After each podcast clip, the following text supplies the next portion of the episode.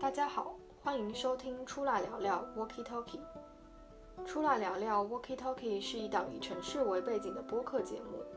我们希望用播客的形式记录对城市生活的观察、体验和思考。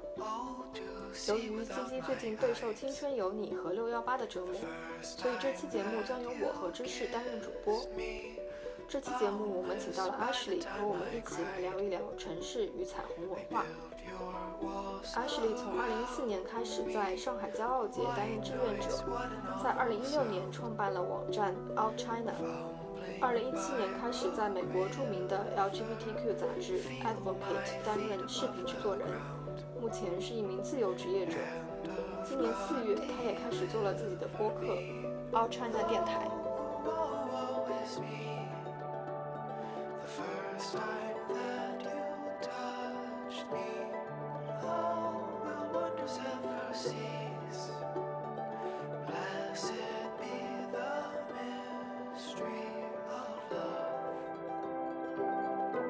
大家好，我是 Ash，然后我是阿华的中学同学。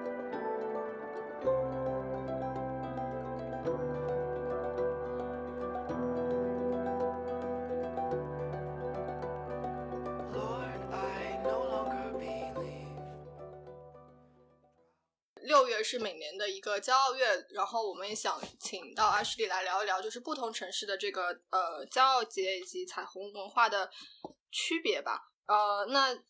首先请 Ashley 先简单介绍一下上海骄傲节。对，上海骄傲节它是是从二零零九年开始的一个呃当地的一个活动，但是因为在中国，你做有一个非营利性组织去注册资质，就通过 LGBT 的这个身份去注册资质，其实是非常困难的。全中国可能也就没几个机构是说是 LGBT 非营利性组织，所以上海骄傲节它一直不是一个。并没有实体的存在。然后他们的自我定义呢，就是说是一个每年六月份在上海的一个庆典、一个活动。然后这两周的时间呢，会有各种，比如说什么艺术节啊、电影电影展，嗯，然后一些研讨会，然后当然还有很多很多的 party 等等的活动。然后它其实从二零零九年开始到现在就一直在上海有，但我因为当时。自我的认同很差，所以我因为我在十八岁的时候出轨，然后当时自我认同很差，就觉得全上海只有我和我当时的女朋友，然后还有另外一个 lesbian 朋友是全上海唯三的同性恋，所以也不敢说自己是个同性恋，也。也就是因为对自己的身份感觉很羞耻吧，所以也不会想去找到说，哎，在上海有什么 LGBT 相关的活动。但是因为我在大三的时候，我去法国呃交流学习了一年之后，因为法国那个时候也是同性婚姻刚刚通过，我又是在读那个在一个政治学院上学，所以那个时候对什么女权主义啊，对 LGBTQ 以及对整整的这种性别政治有了很多很多的了解，然后自信了起来，就觉得可以很。骄傲、很自信的说：“哎，我是一个同性恋，我喜欢女生，而且我觉得这个没有什么问题。”所以从法国回到上海之后，我就开始找说：“哎，在上海本地有没有一些嗯，就同志相关的一些社群啊、一些活动啊、组织？”然后其实只要稍微搜一下，你就可以搜到说：“哦，在上海最大的一个 LGBT 的活动。”那就是上海骄傲节，然后就报名参加，成为了一个志愿者。因为它其实是一个完全由志愿者呃运行组织的一个活动，就没有一个人是全职，因为没有一个实体的注册资质啊。然后其实大家都是相当于在里面抱着这种热忱和信念一起做事情，而且一起嗯 have fun，大概就是这样。因为它主要的活动其实就是发生在六月第二周、第三周这两个礼拜的时间，嗯。但它其实筹备的话，可能从一年前开始就会有一些比较大的画个饼吧。但具体的筹备可能是在六月份之前的两三个月。嗯，然后它整个组织的话，我觉得做的还是蛮不错的。就虽然是一个纯志愿者的结构，但很多大家里面的志愿者都其实主要的那些呃。Leader 就是那些人，他们都是有很强的商业背景的，就是可能在不同公司里面，所以他的那些核心的志愿者，那那群人，那几四五六个人的话，其实是从二零零九年或者是很早期第二、第三届开始没变过，所以他核心的那几个人都在那边，但是下面的话，因为是全都是志愿者，所以来来去去流动性还挺高的，但他就是呃，在这些年当中，嗯，确立了说。呃，每一个活动，它都会有一个主要的负责人，然后那个主要的负责人，嗯，基本上在那么多年当中没有特别大的变化，或者是说有些人来来走走，但是是那些比较可以信任、比较有能力的人，然后他们就是相当于说高层和中层的那些人是比较可信赖、比较有能力的，然后下面的话基本上都是有一个就是 a pool of volunteers，那些志愿者可能就是每年都会换血，就是不一样的感觉。我正好就是刚刚在听你上一期就是讲上海骄傲节的那个 podcast 嘛，然后里面就是你们提到就是可能在国呃国外，就像在 L A 组织那个骄傲节的时候，嗯，当时有很多的就可能是 L G B T 的这个呃公益组织，它可能会对它的一个商业化有一些颇有微词吧，就是这个是为什么？就是因为我个人觉得，就是它嗯，可能对于这个。嗯，community 来说，它其实应该是让更多的人去听到它的声音。然后，其实商业化应该不是一个，应该不是一个可以就是去批评的一个点。嗯，就是为什么会有这样的一个趋势，会有一些公益机构它可能会批评它商业化的这个方向。我觉得是因为中国人和美国人对于 NGO、对于非营利性组织的概念和期待非常的不一样。就是呃，在美国。我觉得去在社就是在美国的社会公民意识是很强的。比如说，就算是你一个很穷苦的人家，你也可能会给你自己当地的呃，不管是 NGO 或者是你当地的一个，比如说教会之类的，你可能没什么钱，你也可能一个月捐个五刀十刀，你就会捐一些钱，因为你是感觉参与在这个公民社会当中的一份子，然后你会为你相信的一个。呃，理念和事业，你是会为他去做一些事情。那不管是捐款，或者说你去做一些志愿者行为，嗯，我这个就是我会感觉说这是一个美国非常普遍的一个现象和大家的一个公民意识吧。但是在中国的话，大家可能期待就是你做公益的人，你就是蜡烛把自己给燃烧尽了，就不会觉得是说他应该是一个很 for profit。呀，就是大家会对公益组织的 expectation，就你说到公益组织，大家就会觉得说啊，穷苦，你牺牲自己，了不起，呃，献祭这种烈士 martyr 那种感觉，嗯，所以在国内我会听到，就我会我在我的 podcast 里面会问那个我的那个嘉宾这些问题，是因为我听到很多人对他们有这样的一个评判，就会有这样的一个批评。所以我会觉得是说，这是中国人和美国人对于 NGO 这件事情的不同期待所导致的一个嗯评价吧。嗯，然后就也可以说一下，因为我在 LA 的，就是在 LA 的那个 LGBT 中心，它就是一个全世界最大的一个 LGBT 的 NGO。我在那边其实做了很久的志愿者，然后嗯，当时有一些中国的活动家去那边上学，呃，就学习的时候，我也是相当于是跟着他们整个的去学习了一下，我就发现他们做的。就是所谓的商业化，就是做的非常的成功，才会让他们因为有了足够的钱，有了足够的各方面的资源，他才能更好的去服务社群。因为，嗯，就是一个健康的系统的话，就是应该以一个很持续的发展去运行下去的。所以就看到说美国的这方面做的很好，而上海骄傲节，我觉得也是通过和各种企业和各种。就是商家有这样的一个很良性的一个合作关系，呃，才可以说做了十一，现在已经快十二年了吧，能够做到现在，算是国内做的最久，也算最成功的一个组织吧。我个人是这样觉得的。对，所以你说的所谓的商业化是指是，就是在各种活动一定是会有 sponsorship 的，就是它每一个活动都会有冠名，就它是会跟企业跟品牌的各种植入，它就毫不避讳啊，就是。很公开的去说啊，我们这个是什么？谁支持了？我们是跟谁在合作的？就是这是一个很商业的感觉。我觉得国内还有一个会把。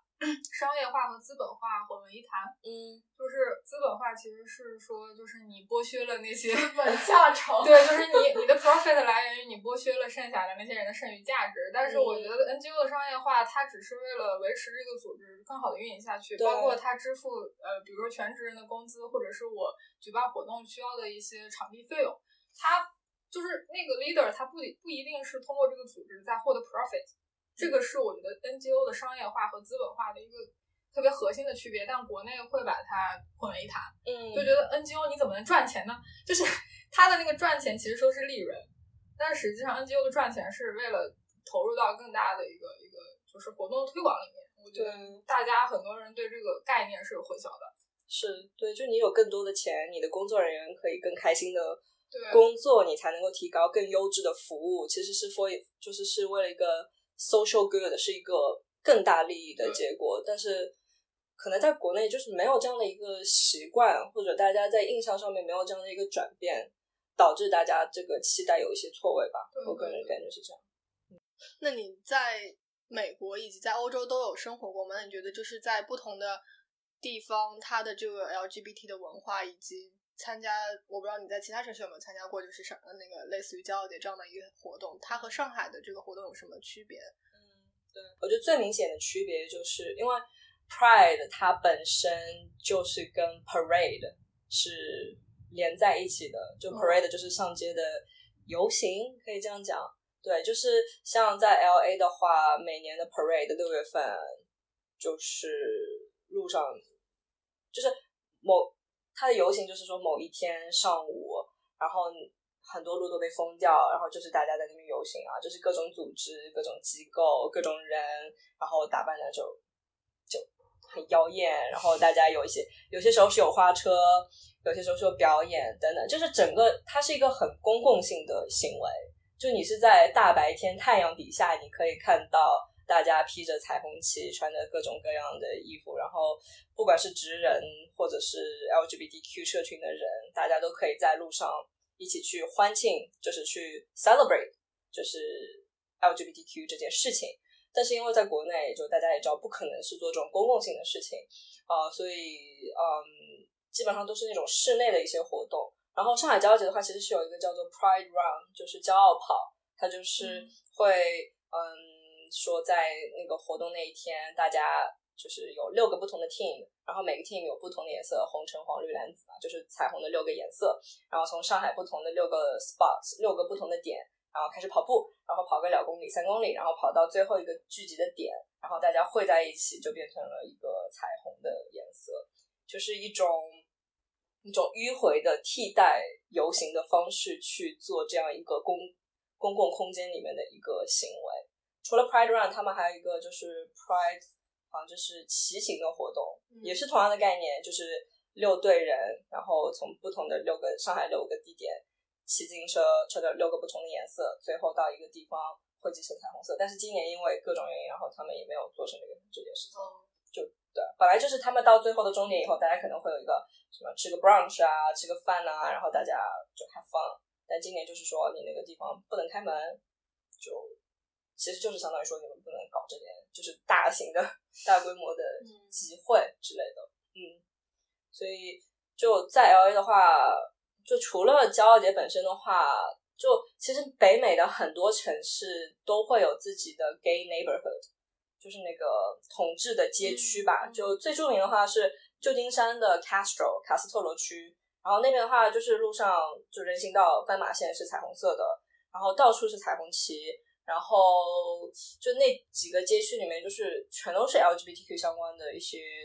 东西，就是这样的 neighborhood，就是说这群人会住在这块区域，还是说工作在那块区域？还是不是？就是嗯，可能一开始从在几十年前吧，确实是很多。嗯，LGBT 的人会去那边，因为他们可能在美国别的城市是没有这样的一个社群氛围的，所以他们很多人都会去旧金山那一个街区卡斯特罗区，就可以找到志同道合的人嘛，就会觉得不那么孤单。嗯，但是随着时间推移，现在像美国同性婚姻都合法了，然后 LGBT 这件事情，很多人也没有感觉到那么那么大的压迫了，所以他们也会慢慢的搬离那个街区。嗯，所以从历史上来说，那个街区确实是很多同志啊双性恋跨性别者住在那边。但是随着时间的推移，他们也就慢慢的离开。然后现在更多，我觉得挺像旅游景点的嗯。对，是嗯，对，就是里面也会有很多，比如说什么嗯，gay bookstore 或者 gay bar，或者是一些 gay 的一些 community spaces 一些。这种书店会和其他书店有什么不一样呢？就卖的比较多都是 LGBT 相关的书了。嗯，对，所以就是这些 neighborhood 的话，北美很多大城市都有，像呃旧金山的话是那个卡斯特罗区，在洛杉矶的话，就是有一个呃，因为洛杉矶它嗯，像上海的话，我们说什么徐汇区、闵行区都是以区片划分嘛。然后洛杉矶的话，它其实是按就每一个区，我们说是一个市。就比如说那个地方叫做，比如说圣莫尼卡，我们就说 Santa Monica，它相当是一个小的 city。然后那个 city 叫做 West Hollywood，西好莱坞市。然后那个西好莱坞市的话，就是洛杉矶的一个 gay city 那种感觉，就是一个嗯非常同志友好的一个市。就是你开进去那一块，就是开车进那块去的话，也是到处的彩虹色的呃斑马线，然后到处飘彩虹旗，然后也是各种。LGBTQ 的酒吧、书店，然后餐厅等等等等，就对，像 LA、纽约，纽约的话是格林威治村，就是石桥运动的那一块区。然后像在我之前去多伦多的话，他们有一个地方 Chicago，基本上就是北美的 major cities 大城市，基本上都会有这样的一个 gay neighborhood。嗯，对，所以当时就是生活在那边，当你每天看到这些东西的时候。你就会觉得，就就当你每天都会浸润在这样的一个环境里面，你就会觉得自己的这个身份认同多多大一桩事儿，就没什么大不了的。嗯，所以就是会很多人都会想要去居居住到这些同志友好的城市，是因为你真的在这个城市里面不太会受到歧视，就比较可以自由自在的做自己。因为整个城市在公共空间里面就是告诉你说，你在这边是安全的。你就可以舒服的做你自己，性倾向也不是什么大不了的事情，需要你去躲躲藏藏的。嗯，之前我也看到，就是像国外有讨论到，就是厕所的这个问题，就是呃，有一些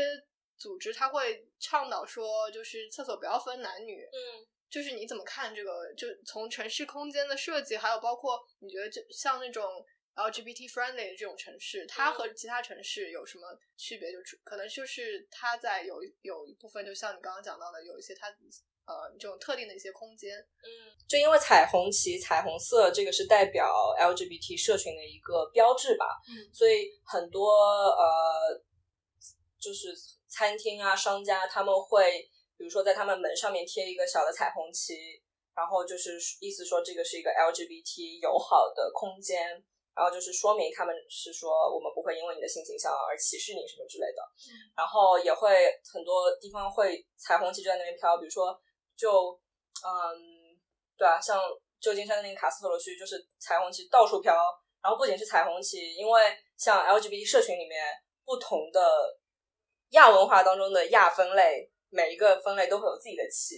比如说那个双性呃，比如说跨性别就是粉色和天蓝色的一个旗。然后就是对粉色、天蓝色其实他们的一个标志，然后还有一些各种各样其他颜色的旗吧，然后都会就你会在卡斯罗区看到一排旗，就是大概代表着 LGBT 社群里面的十个不同分类在那边一起飘。呃，我觉得彩虹旗一方面是一个标志，嗯，这是一方面。然后嗯，像这个标志的话，其实在上海有一些空间也有，就上海有一些餐厅和商家，他们也会贴一些。呃，彩虹旗的小标志，就我有去吃什么 taco 啊，或者去吃，好像去喝咖啡的地方，我有注意到，因为是上海的一些当地的一些组织，他们也会去说，呃，希望你去贴这个标志，说明你是一个同志友好的商家。对，但我有个问题，就是大家就是像餐厅这种啊，就是我其实就是去吃饭的，就是他贴不贴这个标志和你在那里进行的一些行为会有什么关系吗？嗯，我觉得它更多的相当于是一种。怎么说呢？就是一种 support，这这其实也可以想到另外一个问题，就有人说，你们同性恋为什么一定要有个游行呢？就你们，就你们如果觉得你们跟我们一样都是很正常的人，那你们就跟我们一样，不应该去大张旗鼓的做一些什么特别的去做游行这样的事情啊。但问题是说，本身权利就是不平等的，就是就是因为没有得到公平的待遇和权利，然后。当你不愿意，当你不发声，不被这个事件看到的时候，我你就是没有办法去得到你的那个 equal rights。就因为这个世界上，我觉得资源是有限的嘛，所以如果你作为一个没有权利、没有公平待遇的人，你不去做一些争取，你不去做一些行动的话，你为什么会期待说那些没有跟你共同经历的人去为你做一些事情呢？对，就比如说，我就觉得。我应该有跟一个女生结婚的权利。然后当我没有得到这个权利的时候，我就挺想去路上挥挥彩虹旗啊，说啊，你看我啊，我是一个很正常的人啊，为什么我不能跟我喜欢的人结婚呢？就不是说我想要结婚，但我至少想要知道这个权利是给予我的，我想我可以要他，我也可以不要他。嗯，对，所以大概是这样的一个感觉吧。对，然后嗯，回到那个厕所的那个问题，就你呃，因为。在美国的话，其实已经不只是在说什么 LGBT，然后性别的话也不只是男性和女性，就其实有很多是叫做 gender non-binary，就是性别非二元的那些人。就我不觉得我是男的或者是女的，我觉得我性别就是一个很流动的这样的一个存在。所以美国更多的是会有那种 gender neutral bathroom，就是性别中立厕所。就那个厕所其实就有点像是残障人士的厕所一样。就你女的也可以进去，男的也可以进去，小孩也可以进去，老人也可以进去，就是谁都可以进去的这样的一个厕所。然后，其实在美国很多的公共空间里面都会有那种 gender neutral bathrooms 啊。嗯，它有些时候就是把女性的那个标志，就是女性的标志不是一个圈加一个十字吗？然后男性是一个圈加上一个箭头，那就是圈十字，然后从那个圈上面伸出来一个箭头，就相当于说男女都可以用的一个厕所。嗯，对。所以这就是会对很多，比如说你是一个跨性别，或者说你觉得你不是一个性别二元的人，或者你觉得你就是一个性别酷儿的人，嗯，我就我就可以自由的进厕所，因为比如说像我的话，我作为一个拉拉，我长头发，没有人会觉得我真的是个拉拉，就我去女厕所没有问题。但是很多比如说短发一点的女生，嗯，她们每次进厕所都会被人家有那种冷眼相待，或者就说。怎么一个男的进厕所，就他们会有不舒服的感觉。那如果有一个 gender neutral bathroom，那我进去，我谁进去都可以。嗯，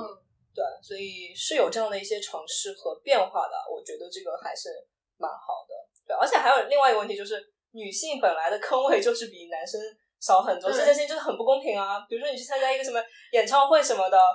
就女性女厕所外面大排长队，男生进去结束出来，就本身男女厕所坑位这件事情的。设计就是不合理、不公平的，所以如果有个 gender neutral bathroom 的话，其实相当于是解决了所有人的问题。我个人觉得，说到 LGBTQ friendly 的设施，我现在觉得可能设计上的因素很少，就是厕所它就是一个厕所，包括你刚刚说餐厅，就是因为他们是真的就是跟我们一样的人，我们吃饭或者上厕所其实没有什么特殊的需求，但设计上没有特殊的需求。我觉得我昨天就是确实也看到很多资料，他们甚至现在有。LGBTQ friendly hospital，嗯，然后我当时就很纳闷，这个究竟和我们平常认知里的医院有什么不一样？我后来发现，可能大多数是以，就是就是你刚刚说的，就是我欢迎这样的群体来我们医院就医，或者我我会管理我的患者，或者是在走廊里也贴满我们是那个 LGBT friendly 的一个医院，然后来让居住在这里的患者有一个认同。对，就是他，就是让我想，我昨天就看着看着，让我想到一个词，就是殖民时期的那个华人与狗不得入内。嗯，不是公共设施不能给华人和狗用，而是他不让你来用。然后我觉得对 LGBTQ 群体这种东西是更隐性的，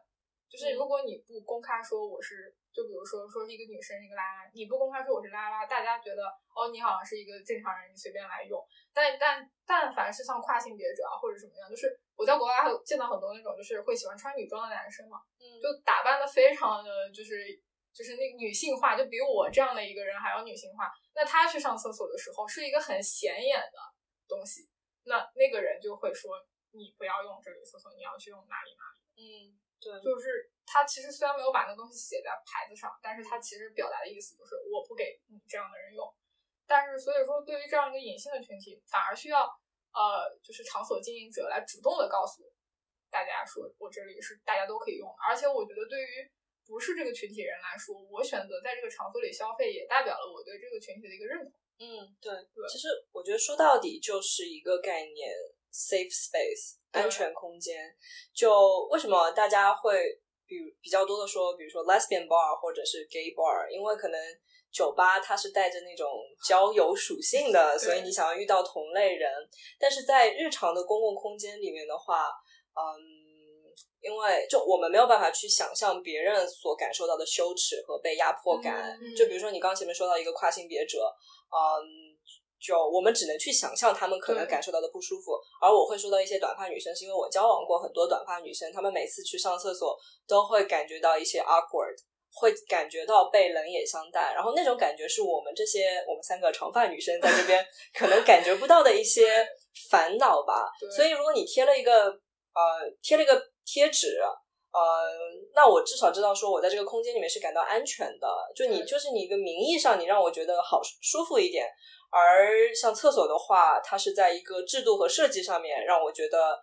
呃舒服一点。我不用去上厕所，还要考虑说我是不是要把我的胸部给挺起来，是不是要发些发出一些娘娘的声音。然后像医院的话，我觉得它更多，因为医院它是牵涉到身体，就是更私密性的一个事情吧。就比如说一些呃，像那个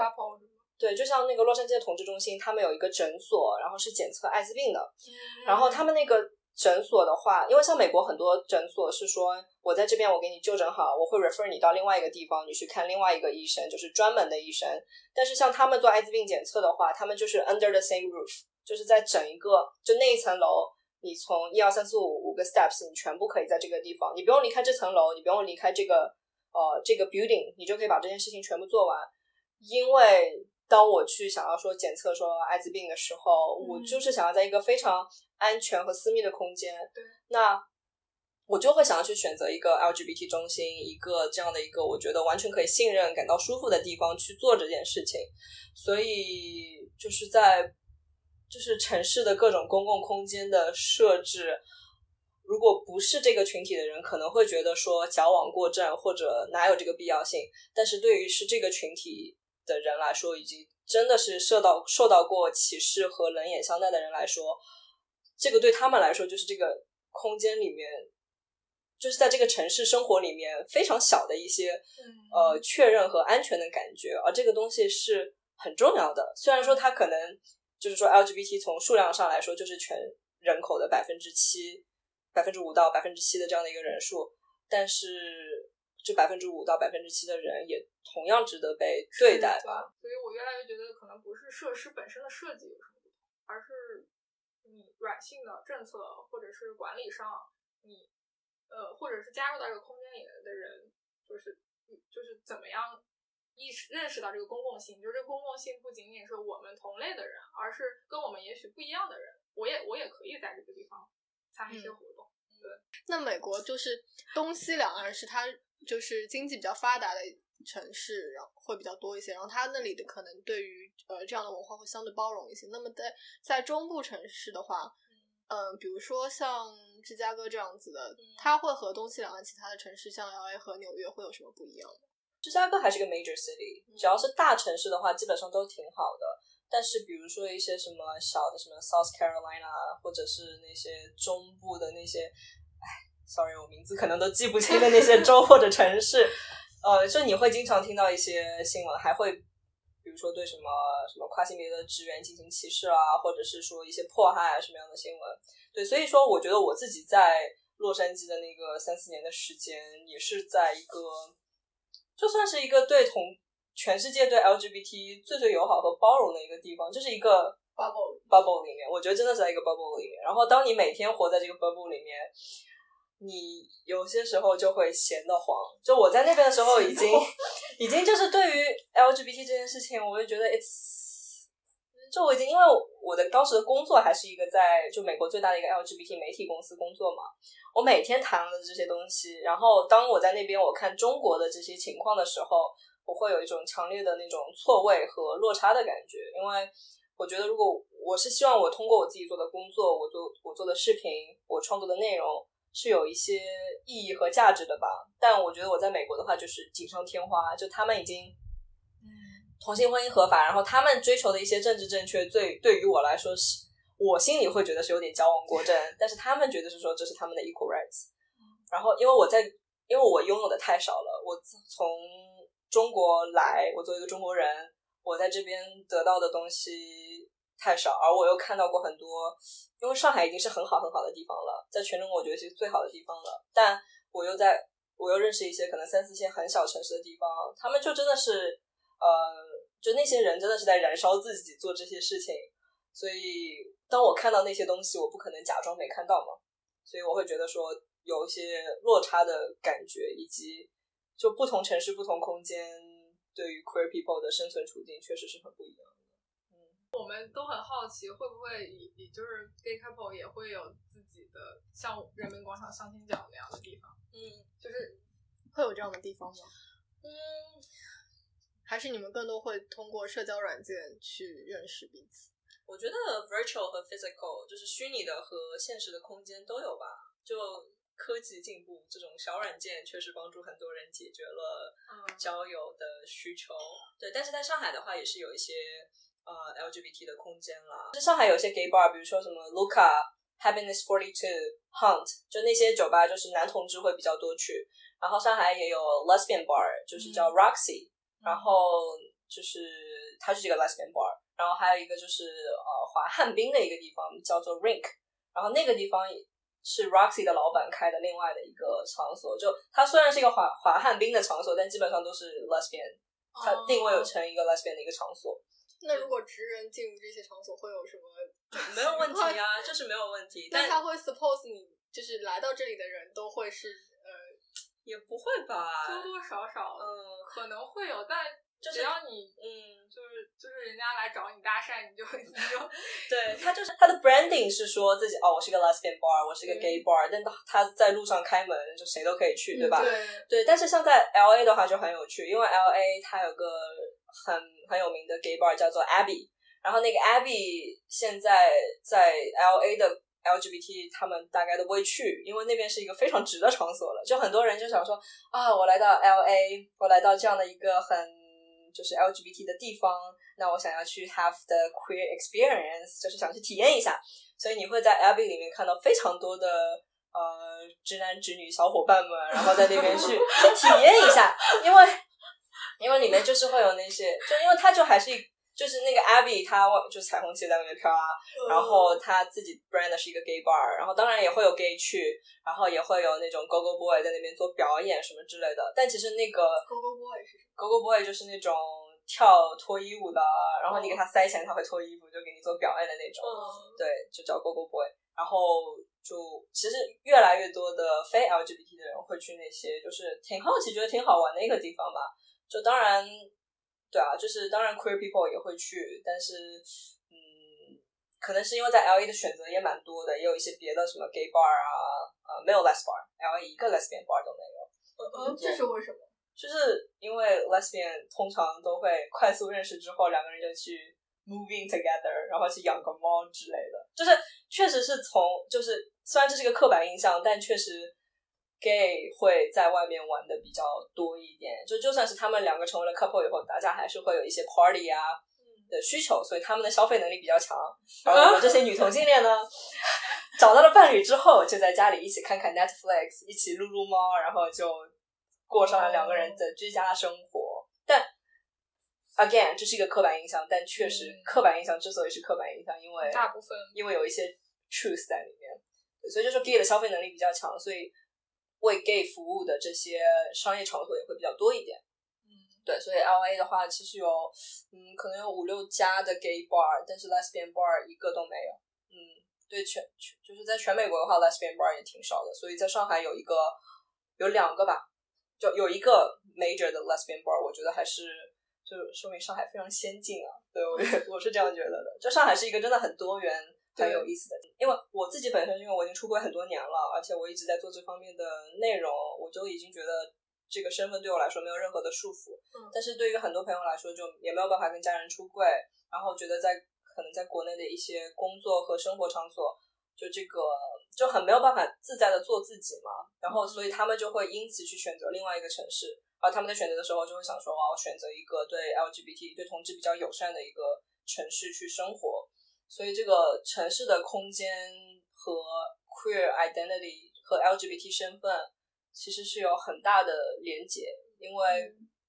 对很多人就是想要通过，就是为了想要捍卫自己作为一个同性恋身份的主体性，以及为了自己生生活的舒服，他们就是想要离开原来的城市，想要离开中国，因为确实政策在这边就是不友好。就如果你没有办法很舒服的做自己，你没有办法去找到你在这边的一个社群的话，你其实活的是不自在的。我是觉得，就是大城市有一种包容性，就大家不在乎你是哪里来的，你为什么待在这里，你为什么要做这份工作，就是说，或者说你平常呃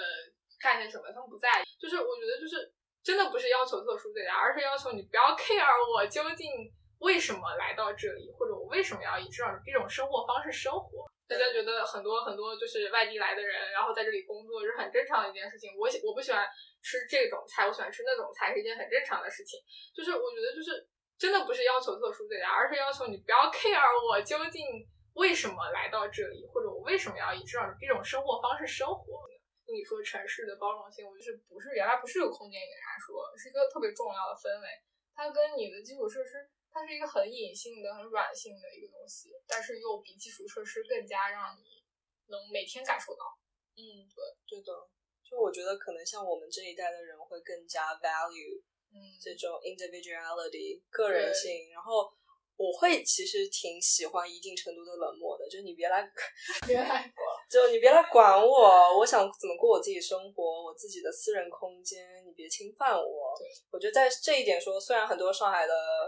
就老阿姨、老爷叔可能做的还是不太好，对吧？但我觉得在年轻一代人当中来说，这个就上海，我会觉得是一个在这种包容性和这种距离感和分寸感上面比较好的一个地方。对，然后也会讲到另外一个你们在 question list 里面有的那个问题，就比如说欧洲和美国的比较。嗯，就我因为我本科学的是法语嘛，然后我觉得虽然我说法我的法语说的还可以。然后我当时在法国生活了一年，但就那一年我也觉得不是很融入，因为我觉得欧陆的那种欧洲中心主义还是挺强的。而相比较而言，我觉得美国，嗯，它本身就是一个移民国家，它就是一个非常种族和文化多元的地方。我觉得我作为一个外国人，它可能是我的一个第二故乡，maybe 就它是一个比较能够去吸纳各种各样不一样的人的地方。然后虽然说亚裔在整个人口当中好像也是百分之十以下，反正就是黄种人并不是很多，但是他们已经习惯说黄种人你也是可以，就是就他们就是一个移民属性的地方了，所以我会觉得说在美国的这些大城市，纽约、洛杉矶、旧金山、芝加哥这些大城市的话，我作为一个外来人口，我我感觉我自己在这个城市里面还是可以有一定的空间和话语权的。而相比之下，我当时在法国，但也有可能是因为那个时候年纪比较小，那个时候也只有二十一岁，然后可能自己的个人的主体性和个人的这种思想程度也不是很完整和成熟吧，所以也觉得没有很好的去融入法国的文化生活。虽然我这个语言我是已经掌握了，嗯，所以对，就是跟这个城市之间的关系，好像不同城市、不同空间有不同的气质，而。就对于有些人来说，他们比较幸运，刚出生的地方就是他的家乡；但对于有一些人来说，他可能就是要去试过不同的地方，对，才会找到他的新的一个真正属于他的一个家乡吧。对对对，嗯。你刚刚说到，就是在加州，他的那种 gay bar，他就是外面会有飘彩虹旗这样子的。那在上海，他有这样的一种，就是有这种外观上可以让你辨别出他是一个 gay bar 或者是 lesbian 吗？没有，那你们是怎么发现就是这样的场所？只要你在这个社群里面混，你一定是知道的。对，就嗯，这就是很不一样的地方。因为我今我今年两月份的时候还去了那个西雅图嘛，然后西雅图它有个 gay neighborhood 叫做 Capitol Hill，然后那个地方也是路上各种彩虹旗飘啊飘啊飘。然后我以前是对这件事情一点感觉都没有的，因为我在 L A 生活了这些年，我觉得很正，看到彩虹旗再正常不过了。但我因为这次去西雅图是因为我回国了一年多的时间，然后我去了以后我在那边疯狂拍照拍视频，我说好棒好棒，看到彩虹旗好开心。对，然后所以就在上海的话是没有什么公共场合会飘彩虹旗，就根本不可能，因为就是在公共空间里面没有任何的这种招式吧。但如果你加入了一些本地的社群，或者说就当你去了解了，当你进入了这个 rabbit hole 之后。你就会发现，而这也是我会觉得上海很棒的地方，也是让我觉得生活的很舒服的地方，是因为我真的找到了我自己的社群，就是这个社群里面的朋友们，然后嗯，就大家也不是说一定要去这些什么 lesbian bar 之类的，嗯但是就你知道说的这个多少人来着？一千七百两千四百，两千四百万，I'm sorry，在这个两千四百万人口里面，你会找到那些跟你一样的人，然后大家觉得暂时没有一些给 LGBT 的安全的空间，可你知道这些人是有心跟你一起去创立一些东西的，就是在中国是这个这个改变确实是在发生的，然后你有这些志同道合的人可可以跟你一起去做这件事情。然后你就会觉得不那么孤独，你也会觉得在这个城城市里面生活的挺自在的，因为你不是一个人。我想问成都，哦，成都，就他为什么会对，就就对对对嗯，然后他那如果是他有这样的一个称呼的话，那其实他应该也是一个对于呃这方面的文化也是比较包容的一个城市。嗯，唉，这个问题的话，我觉得我也不太好回答。就就成都和重庆的话，重庆我不知道，就对成都被称为 gay 都，然后就是你是是因为大家在路上总能看到很多打扮精致的 gay 们，对，但从我个人观感来说，我觉得上海才是 gay 都吧，就是上海 gay 都、les 都都可以教吧。然后在上海，可能是因为我那么多年已经经过多年训练我的 gay 达，我已经非常能够，也不是非常能够啦，就是我能经常能够知道说哦，敏锐，对敏锐的捕捉到路上的 gay couple、lesbian couple，然后就 LGBTQ people，所以嗯，不知道，欢迎观众朋友留言，为什么成都是 gay 都呢？就嗯，对，我也觉得很莫名。对，但确实是在 gay，呃，就是成都的话，在这方面是就在多元文化这方面是这几年越来越多的，就是话就是在中原，在中间的那个地方，可能哦官方管的也没有那么多。然后本身的话，我觉得可能是那个城市里面的男生都会打扮的比较精致，而且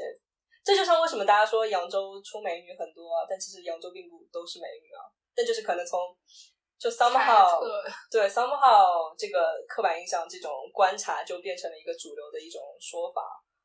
就对，像上海，我觉得上海的精致 boy、精致 girl 特别多啊。对对对，但也可能只是因为说我观察到，我只会看精致 boy、精致 girl。对，所以就是说成都的话，相当于是一个，因为成都它本身也是一个新兴的城市，就本来它不算是说所谓的一线城市嘛，对，但它现在近年来就越来越多的发展计划什么，我也很多朋友跟我说啊，你要发展的话，你可以去成都试试看啊，什么之类的。是不是大城市这样子会这种圈子会就是更容易去发现一些？但是像在三四线的城市，因为嗯大多数人他都不敢去发声，所以嗯这种圈子的形成就会更难。对，就是我觉得上海真的是大城市，因为它和国外的交流会比较多一些吧。然后这个城市来的人也会比较多元和复杂一点，所以就是会有各个的各种各样新兴的东西给冒出来。就比如说，就嗯，就比如说那个，嗯，这个讲可能会讲很多庞杂的东西，要讲一大堆。我想想，就比如说那个，呃，上海最近开了一个他的一个跳舞的教室，是 voguing 嘛，voguing 就是那种，嗯，就当时是，呃，好像是六七十年代在纽约地下性少数人群的一个舞种，就我们知道的大多数舞种什么 hip hop，什么 jazz，然后它 voguing 的话其实是那种，就是很多是那种拉丁裔或者是黑人 gay 他们会跳的一种舞，就是会那种摆出那种各种各样的一种 pose，然后他们会去跳的这种舞种，然后这个是一个非常亚文化的东西，就是你先要去了解舞蹈，然后你要了解舞蹈当中这样的一个细分的一个种类，然后呃，上海最近开了一个 voguing 的 studio，就它就是会教你 voguing 这种舞种，然后这个东西其实在美国基本上没有吧，我可能就纽约有，因为它就是小众当中的小众，就是细分当中的细分。然后上海居然有一个，然后我上次去它的开幕式，我会觉得说，哇，我就是居然连美国本土都不会有的东西，在上海居然会有。然后我最近又知道说什么上海有一个专门给 queer people，就是给 LGBT 的一个理发店，就那个理发店也不是说专门只为 LGBT 营业但它里面就会有一些 branding，就是那个理发师说，啊、我很会剪那些，比如说呃，你不是性别二元的那种，你是一种一种性别流动的人，你想要剪那种不是传统意义上女性气质或者男性气质头型的人，你都可以来我们这边，我们是一个 LGBT 友好的理发店。然后我然后我看了以后觉得说，这好有趣啊！就觉得怎么就上海这种，就上海一直在给我惊喜。对，对，因为就是因为在上海，你会发现说亚文化的那些从国外流传进来的东西，它突然之间生根发芽了，你会觉得，哎，我在上海好像跟在美国也没什么不一样。嗯，除了没有比较明显的那个公共嗯，空间的装置之外，其实其他的社群还是一应俱全。对，是社群里面还是有的，对，所以。嗯，而且你会有更多的归属感吧，因为就是在啊同样的一个被压迫的语境下面，同样的一个被 不被看见的语境下面，然后大家一起去在一起去做一些事情，不管是 have fun 还是说去想要为社群做一些努力或改变的话，你都会觉得挺有意义和成就感的吧。嗯，就是从零到一的过程，会比你去锦上添花，我觉得更有意思，至少对于我来说。对对对，我觉得我们都是这样的吧，嗯，因为对，要不然也不会自己开什么播客。对呀、对啊呀、受今年疫情影响的话，今年的这个骄傲节它的举办的形式有什么变化吗？嗯，它好像是那个艺术展和影展全都延期了，但是别的一些活动还是会如期进行。对就线上吗？还是没有，没有全都是线下的。线下？对，就是上海其实，嗯，除了骄傲节的话，它每年呃，就是一年当中也是会有很多周期性的活动，嗯。比如说有一个叫做 Cinema Q，他们是一个专门做啊、LGBT 影像放映的一个组织，然后他们现在已经恢复了，就是每两周在一个礼拜几我忘了，反正在一个酒吧里面会做放映这种 LGBT 相关影片，有这个，然后他们还有一个叫做就是 Queer Trivia，Trivia 就是那种智力问答，就是关于 LGBT 主题的智力问答的活动，然后他们每月也会进行一次，也是在一个 lesbian bar 里面，就是说大家回答跟 LGBT 相关的一些问题，然后比赛得奖之类的一个活动。嗯，然后还有比如说 Queer Talk，就是大家去相当于说十几个人坐在一起去聊一些不同的主题，比如说什么呃 mental health，或者是说呃 queer identity，反正各方面就是和 LGBT 相关的话题啦。他们也好像是一一个月会进行一次的这样的一个活动。嗯，然后其实除了上海骄傲节的话，也会有一些别的组织，比如说什么女爱，就是专门面向 lesbian 的一个呃小的组织，他们没有好像没有注册，但他们也是专门服务说 lesbian 这个群体。然后还有亲爱，就是他们是专门关注男性的，就是尤其是 gay man 的一些呃健康，比如说艾滋病啊、艾滋病的防护啊，呃，以及就是安全的性行为啊等等方面的一个组织。就是其实一年四季在上海本地能够去参加的活动和参与的事情是挺多的，就不仅可能六月份算是一个 peak 吧，算是一个高峰。就全世界大家都一起来欢度骄傲节，对吧？但其实骄傲节的话，也不是都是在六月份，好像比如说为什么六月份是骄傲月？乌 T P 一下吧，我忘记了，我不知道，但好像就是反正就是谁提出来说每年六月份是 Gay Pride，然后就变成了六月份，嗯，对。但是在不同地方，比如说台湾好像是在十月份，然后有些地方是在两月份，有些地方在六七月份。对，我就记得是在全世界各地，并不是都在六月份的。英国是在七月，嗯，对，我就记得去每年六月份的时候，我的 LinkedIn 上面所有的公司的那个都变成彩虹色了，对对吧？嗯，对，嗯，不晓得，可能是初夏刚开始，大家可以开始造起来了，不知道瞎讲的。那国外的就类似的活动，因为国外也有受疫情的影响嘛，他们的活动有什么变化吗？嗯，我有个朋友，他是在本来是在旧金山组织骄傲节的，然后他们今年是肯定不可能游行了嘛，就美国疫情非常的严重，所以他们就会做一个线上的那种骄傲的那种，I don't know，可能是 Zoom meeting 还是线上的一些演出什么之类的，就反正全都是电子化了。嗯，然后他们在旧金山还想要做一个相当于说让全世界各地把他们自己做骄傲节的一些影像啊、图片传起来，然后大家做相当于说全世界联合起来去 celebrate Pride 的这样的一个行动吧。具体做没做成我不知道，但是对美国反正现在全都是今年是不可能办的了。嗯，那这个活动都是比较在地的吗？就是有没有那种全球性的？比如因为大家都是在大部分都是在六月庆祝嘛，嗯你们有全球性的一些他去年有一个呃 World Pride，就是纪念十强运动五十周年，在纽约。就是十项运动，就是当时的一些纽约的一些 LGBT 性少数人士，他们呃，就是警方镇压他们那个那个 bar 叫什么叫做 Stonewall Bar，然后那个 bar 都是 LGBTQ 聚集的一个场所，然后警察会去突击，把他们给呃关到监狱里面去。就当时是对他们的压迫是很严重的，所以当时有一些 LGBT 的人，他们就起义，然后就是跟警察产生了冲突，所以它就是相当于说在 LGBT 历史上是一个很标志性的事件嘛。然后为了纪念十强运动五十年，所以去年纽约搞了一个自称为 World Pride 的一个活动，就是相当于说是一个非常大规模的一个骄傲游行吧。嗯，对。所以就全球性的话，因为全世界同性婚姻合法的地方也就十几个国家，嗯然后世界上有两百多个国家，就每个地方的情况还都是不太一样。嗯。The rainbow river is